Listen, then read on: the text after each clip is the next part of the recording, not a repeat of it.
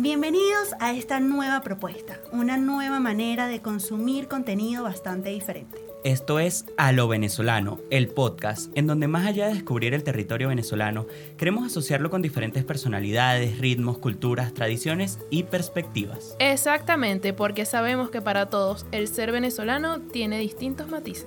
Un venezolano se identifica con la arepa. El Salto Ángel. Pero nosotros queremos ir más allá de lo típico. De esta manera comenzamos esta historia. Recuerden seguirnos en nuestras redes sociales como alovenezolano.p, en donde estaremos compartiendo todo tipo de contenido distinto para ustedes. En la producción, Paola Rodríguez y Patricia Ponte. En la coordinación, el profesor Roberto Ruiz. En los controles, Naudi García. En la edición, Daniel Rodríguez. El sentir venezolano es lo más chévere que hay. Las arepas, las hallacas, Nuestras playas y nuestras costumbres hacen que el ser venezolano sea inigualable. En este espacio vamos a rescatar eso que nos hace ser lo más único que hay. Paola, Daniel y Patricia te guían en este viaje a lo venezolano. Venezuela es un popurrí de maravillas, desde el teleférico más alto hasta la orquesta más grande, pero ¿cómo llegamos a ser lo que somos hoy en día? Antes de comenzar este capítulo, hay que saber que la cultura venezolana tiene una mezcla bastante diversa la cultura española, la indígena y la africana son el principio de nuestra actualidad. Partiendo de esta mezcla tan única, resaltamos de la indígena la parte de nuestro léxico y la gastronomía, de la africana los instrumentos musicales y de la española podemos nombrar a la arquitectura y a la religión. Para mencionar algo de la gastronomía indígena tenemos la yaca, eso no puede faltar en el plato navideño. También tenemos que en los instrumentos africanos resalta el tambor, ¿A quién no le gustó bailar un buen tambor en una fiesta o playa? Por supuesto. A mí me encanta. A mí también. No puede faltar. ¿Y cómo olvidar que de los españoles tenemos dos catedrales que nos acompañan desde su construcción 1531 y 1571?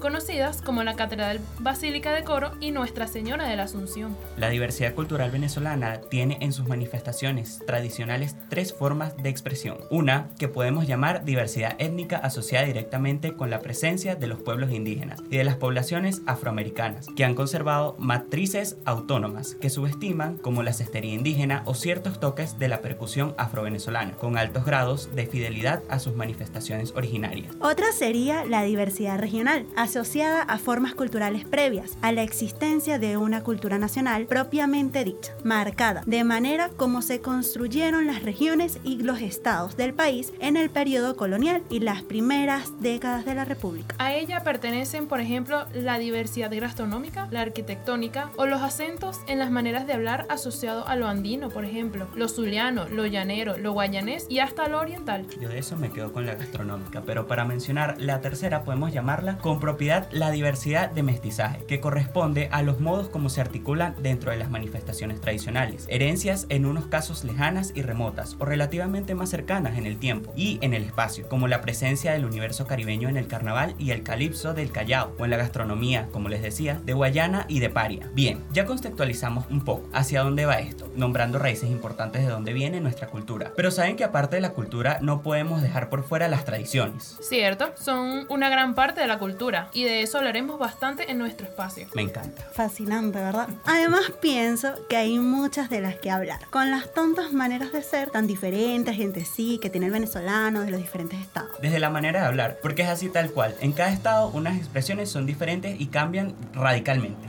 Y la comida, la manera en que cada región prepara la yaca, que justo lo mencionamos al comienzo. Sí. Ya va, por ahí vamos, pero es que hay grandes diferencias. Y eso que no hemos empezado a hablar de las tradiciones en sí. Muy bien, queremos abordar los respectivos campos de las manifestaciones culturales, populares y tradicionales del país, como las fiestas, que en su mayoría son una expresión del catolicismo popular. Además, que no existe sociedad sin fiesta, ceremonia, celebración o parranda. Díganme ustedes. ¿Y el venezolano? ¿Le va a faltar al venezolano una buena fiesta, una celebración? Yo creo que no. a ver, todos los fines de semana hay una parranda. Exactamente. Eso no puede faltar. Y bueno, por supuesto, son ceremoniales que nacen espontáneamente en una comunidad o grupo tiempo y luego se va ritualizando y reglamentando. Bueno, aquí hablando un poco de historia, nuestro calendario festivo está signado por la creencia de la religión católica desde hace años y tiene sus raíces en aquel otro que trajeron los misioneros con la conquista española. A lo largo del año, estas fiestas, en su mayoría exponentes de sólidas tradiciones locales, van conformando ciclos diversos con características propias. La Navidad, por ejemplo, es uno de los ciclos más ricos y variados. Comienza regionalmente en noviembre con la irrupción de la gaita en las fiestas solianas dedicadas a la Virgen de la Chiquinquirá y termina en febrero con la celebración andina de la Virgen de la Candelaria. Bueno, tenemos también la gastronomía, la vuelvo a mencionar, ya saben que me encanta. Entonces, haciendo énfasis en sus variantes regionales donde la cocina nacional está constituida por algunas preparaciones que han trascendido del ámbito regional o local y son consumidas sin excepción en todo el territorio del país. En Venezuela, a pesar de la penetración de los modelos alimentarios predominantes a la escala internacional, aún se puede distinguir ciertas características, un significativo número de platos y preparaciones que le asignan su perfil culinario. Particularmente, hay cinco regiones alimentarias, la costa, la montaña, el llano, la selva y el centro. Quiero probarlas todas, de verdad. Otra manifestación cultural es la música, dando cuenta de que la prodigiosa diversidad de géneros e instrumentos no siempre es suficientemente conocida y divulgada. La música tradicional venezolana es pues un colorido mosaico que a su vez ha nutrido de una diversidad de expresiones culturales. En nuestra música confluyen ritmos y melodías, cuyas raíces se pierden en una vasta geografía de tierras y de culturas. Sin embargo, no se ha detenido en su evolución. En su largo devenir, las formas musicales que nos dan identidad han venido sufriendo transformaciones dentro de un proceso modernizador que le ha vinculado con sonoridades universales. Sí, la ha llevado al mundo de las grandes orquestas académicas, así como a los conjuntos orquestales de vanguardia. Ok, no podemos olvidarnos de la artesanía, la cual se ha mantenido en nuestro país bajo la forma de diversos oficios que han persistido a través del tiempo y la historia, construyéndose como uno de los géneros más ricos de la cultura de nuestro país. Ordenada, por cierto, a partir de sus soportes y técnicas en la alfarería, textilería,